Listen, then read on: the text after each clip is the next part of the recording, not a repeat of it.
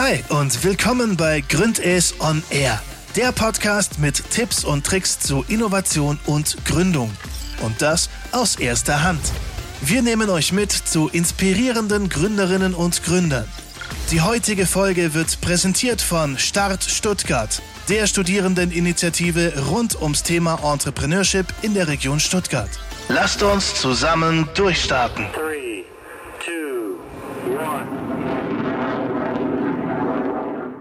So, hi, Servus Naomi. Du bist ja Co-Founderin von Billes und ähm, willst mal auf die Reise mitnehmen. Wie war das so für dich? Was macht ihr bei Billes? Wie wurde das gegründet und ähm, wie passt du da genau rein?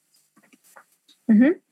Ähm, also wir haben hier damals gestartet. Ähm, also Katrin und ich hatten damals die Idee bei so einem Weihnachtsabendessen, ähm, wo wir zusammen waren, ähm, dass wir vielleicht ähm, geschäftlich irgendwas ähm, gemeinsam aufsetzen möchten.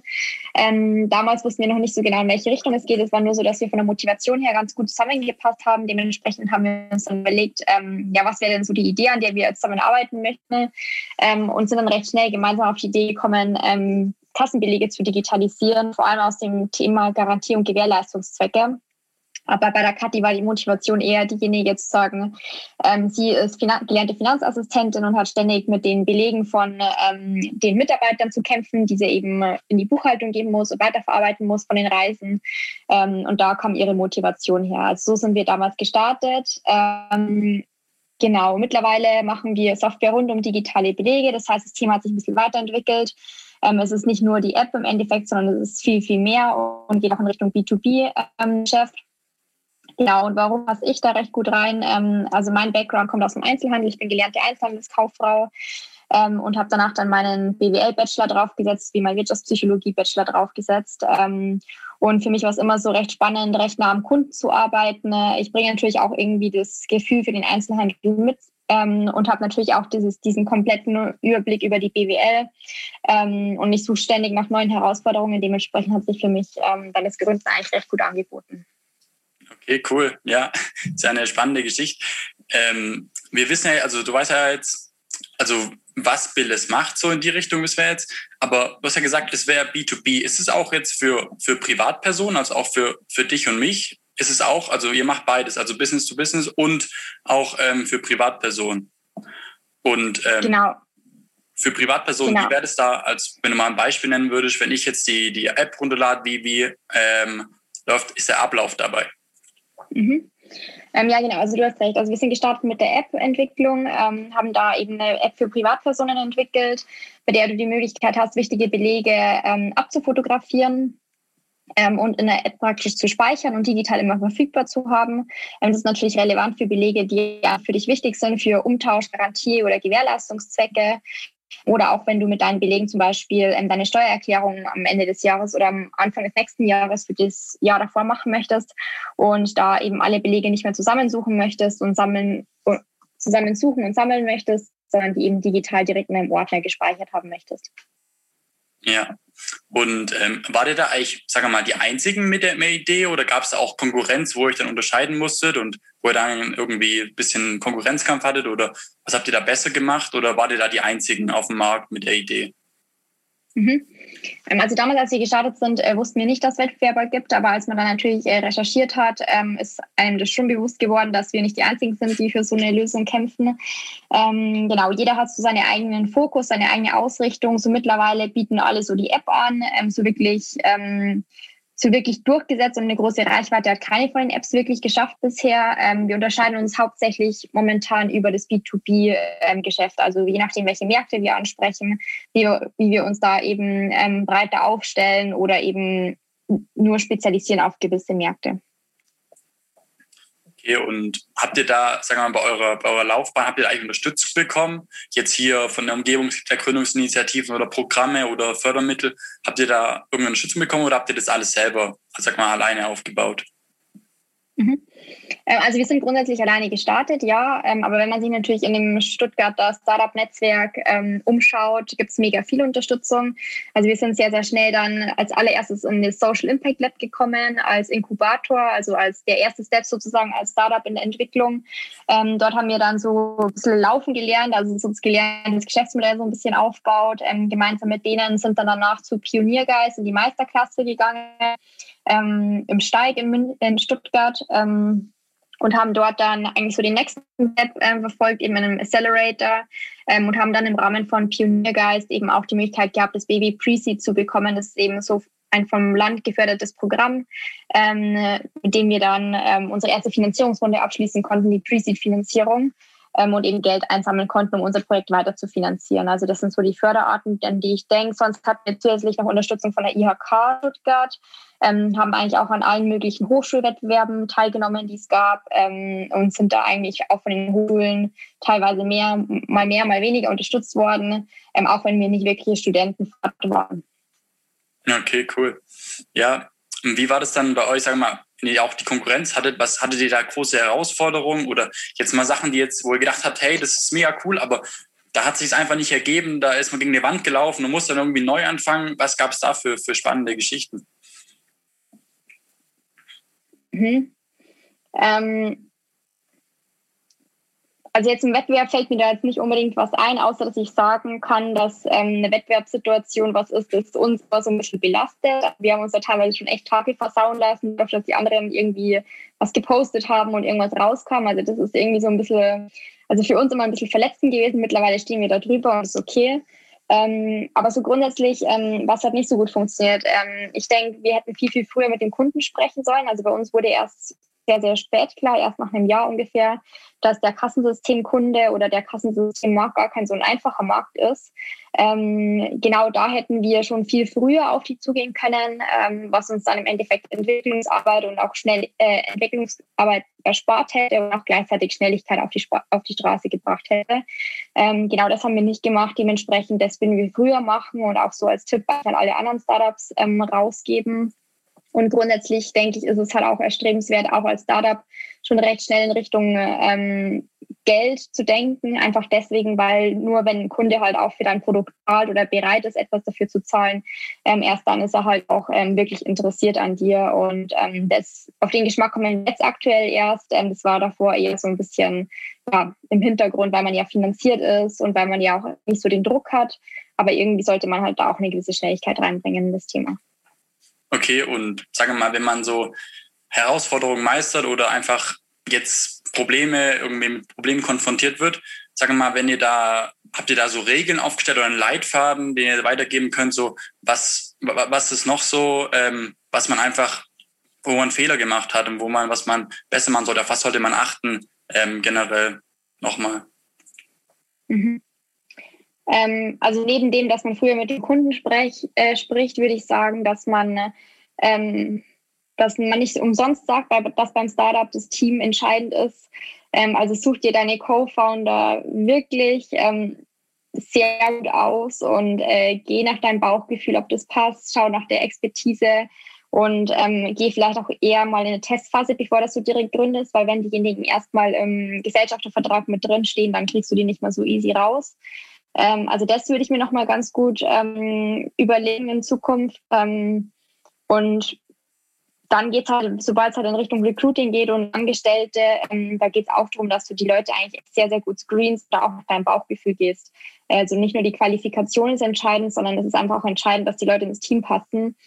Und ähm, da sagen wir eigentlich immer so, wenn wir recruiten, da geht es uns, wir erkennen in der ersten Minute, ob das passt oder nicht. Wir denken uns immer so, wollen wir mit denjenigen Bier trinken gehen oder nicht? Ähm, wenn es passt, ja, dann eingestellt. Wenn dann die Qualifikation noch passt, super. Ähm, aber bei ganz vielen stimmt es halt auch einfach nicht. Und ähm, ich glaube, deswegen sind bei uns auch die Mitarbeiter so top motiviert zu arbeiten. Ne? Ähm, weil wir einfach ein Team sind auf Augenhöhe und dementsprechend äh, jeder motiviert ist, was zu lernen, und ähm, ich muss die teilweise sogar bremsen. Ähm, früher, in, also ich muss sogar, sogar bremsen, dass sie nicht zu viel arbeiten, ähm, weil sie eben so motiviert sind. Und das war eben Zeit, also wir hatten auch Zeiten Ende letzten Jahres, da war das einfach nicht so. Ähm, da haben wir eben ein bisschen falsch recruited und ähm, genau, das würde ich so den Leuten mit auf den Weg geben. Okay, gleich zum Thema ähm, Recruiting.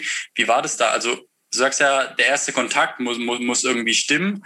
Ähm, wie war das? War das für euch einfach oder war das eher, eher schwierig, die Leute zu finden und ähm, wie ist es auch mit den Leuten zu halten? Ist es auch einfach oder gehen die dann danach wieder so Werkstudenten nach dem Studium oder so? Mhm.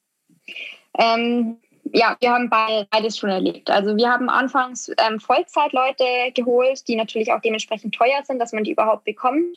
Haben damit gemeint, ähm, damit können wir unser Team aufbauen, was aber bedeutet hat im Umkehrschluss, dass wenn die Leute nicht ähm, die Ergebnisse erzielt haben oder nicht die Motivation an den Tag gebracht haben, dass du die natürlich auch kündigen musst.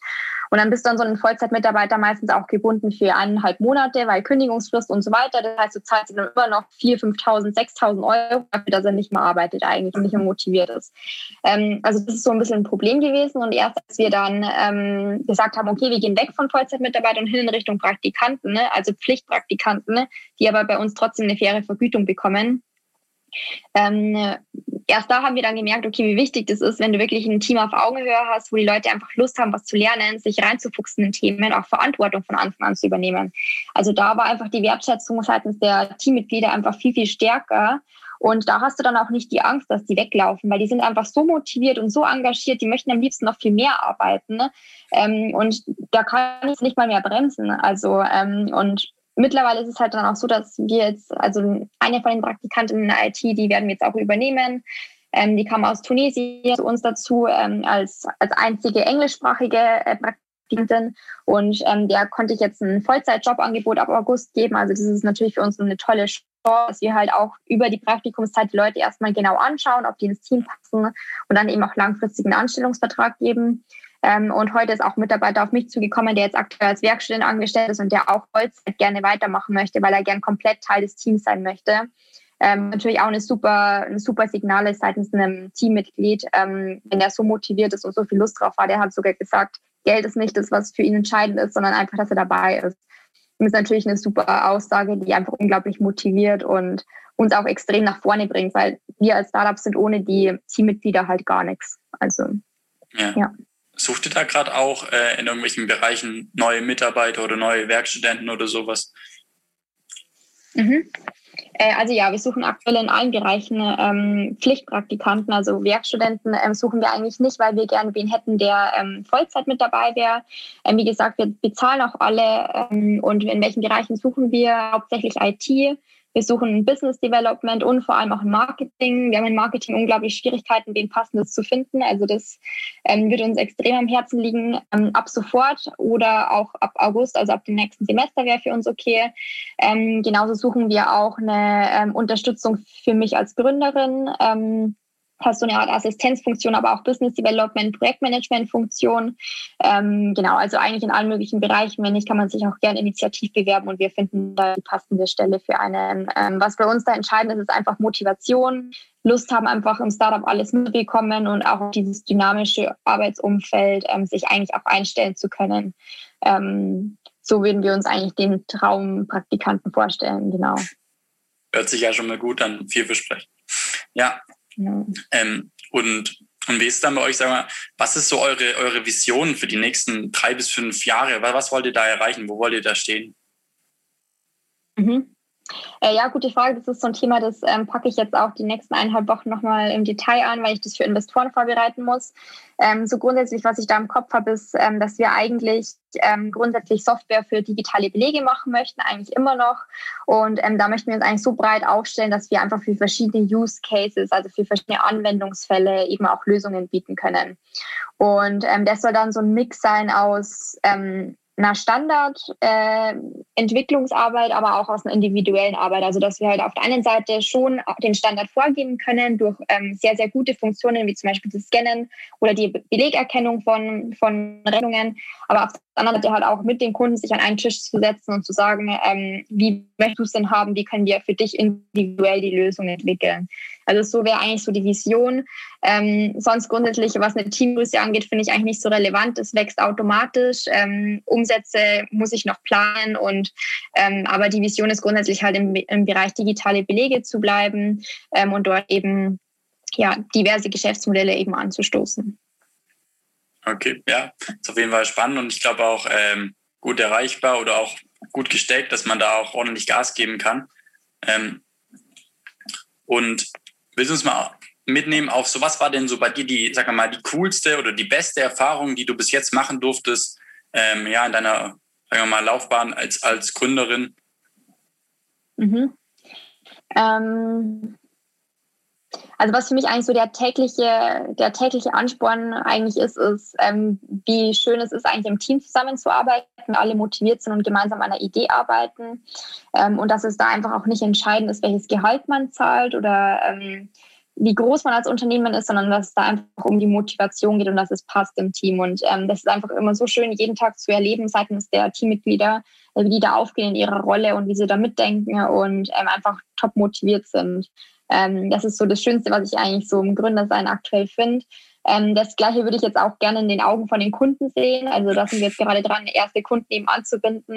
Ähm, und dann, erho dann erhoffe ich mir da ähnliche ähm, Erfolgserlebnisse genau, also selbiges haben wir auch auf der Investorenseite, dass Leute halt auch sagen, okay, sie sind sehr, sehr, sehr sie sind sehr, sehr überzeugt von uns als Team ähm, und investieren in die Idee und ins Team. Ähm, das ist auch immer sehr, sehr schön zu sehen, wie halt auch Leute da einfach auch hinter einem stehen und einen unterstützen.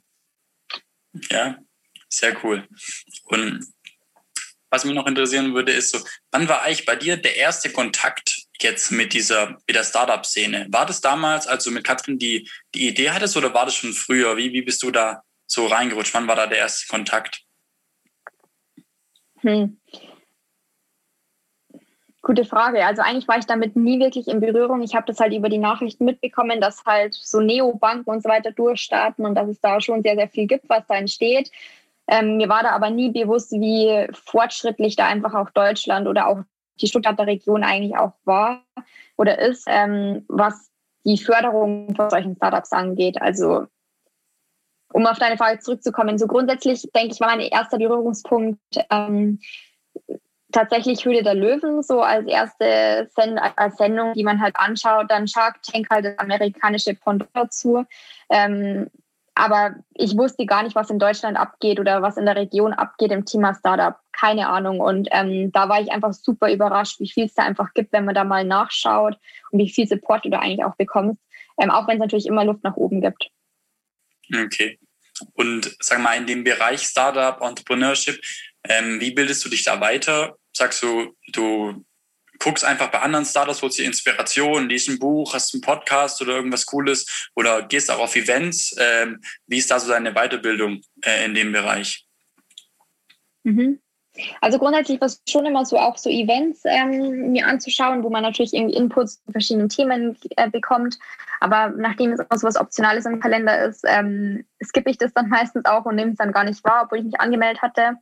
Ähm, grundsätzlich ähm, tausche ich mich sehr, sehr viel mit anderen Startups aus. Also dadurch, dass man halt in verschiedenen Startup-Netzwerken drin ist, ähm, trifft man einfach auf, auf sehr, sehr viele. Und die Startups, die einem auch ähnlich sind, mit denen freundet man sich sofort an. Also ich würde auch sagen, 50 Prozent meiner Freunde sind mittlerweile Startups, mit denen tauscht man sich einfach regelmäßig aus. Ähm, und dann zusätzlich dazu habe ich, ähm, also ich versuche zu lesen, aber schaffe ich nicht wirklich zeitlich. Ich habe mir jetzt Blinkist geholt, die App, wo man auch viel über Management und Führung und so weiter lernen kann. Also da höre ich mir immer wieder so Blinks an, wie man es ja nennt. Ähm, genauso wie, dass ich früher auch Podcasts auf Spotify gehört habe, aber mittlerweile auch nicht mehr so wirklich.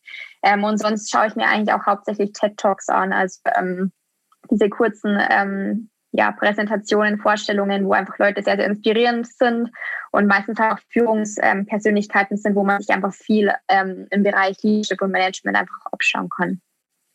Okay. Ja, denke ich, da kann man auf jeden Fall was rausziehen, wo man anfangen kann.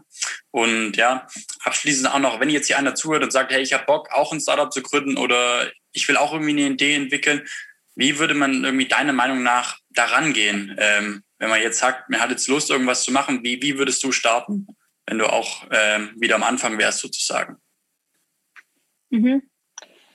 Ähm, ich würde erstmal einen Monat lang nur mit Leuten sprechen über die Idee, aber nicht mit Family und Friends, ähm, sondern mit ähm, Experten zu dem Bereich. Also keine Ahnung, wir haben halt mit Leuten aus ja, Steuerkanzleien gesprochen, ähm, im Bereich ähm, Kassensysteme, alles Mögliche. Also mit ganz vielen Experten einfach austauschen. Die sind meistens auch sehr offen für den Austausch, wenn man vor allem die Studentenkarte zieht. Ähm, also das kann man immer mal ausprobieren. Ähm, genau, so würde ich starten und parallel dazu würde ich mir tatsächlich keine Gedanken machen über Logo, Name und so weiter, wie man immer glaubt. Das war bei uns auch der erste Schritt, ist aber total irrelevant, sondern ich würde mir ein Business Model Canvas holen als, ähm, als Vorlage und versuchen erstmal so mein Geschäftsmodell zu skizzieren und das einfach als Grundlage für alles zu sehen und ähm, darauf aufbauen entsteht dann der Rest. Okay, ja, wunderbar. Und ähm, sag mal, wenn jetzt jemand noch mit euch, mit Billes oder auch mit dir weiter in Kontakt treten will, ähm, was da so die beste Möglichkeit, um an euch ranzukommen? Mhm. Ähm, ich habe LinkedIn, ähm, Naomi Agutis einfach eingeben und mich adden und vielleicht eine nette Nachricht hinterlassen, dass du mich gesehen hast. Ähm, dann können wir da gerne uns austauschen, sonst ähm, über meine E-Mail naomi.billes.app ähm, aber wenn du direkt irgendwie eine Sprachnachricht oder so schicken kannst, dann haben wir auch einen WhatsApp-Channel. Ähm, also meine, unsere Nummer steht auf der Website und dann kann man einfach so am besten entweder durchrufen oder ähm, per WhatsApp einfach eine Nachricht schreiben. Ja, cool. Ja, und wenn nicht, ist ja auch noch auf unserem Slack-Channel dann in Zukunft. Genau. Und wenn ihr da auch drauf kommt, dann ähm, kann man sich da auch nochmal vernetzen. Genau, ja. super.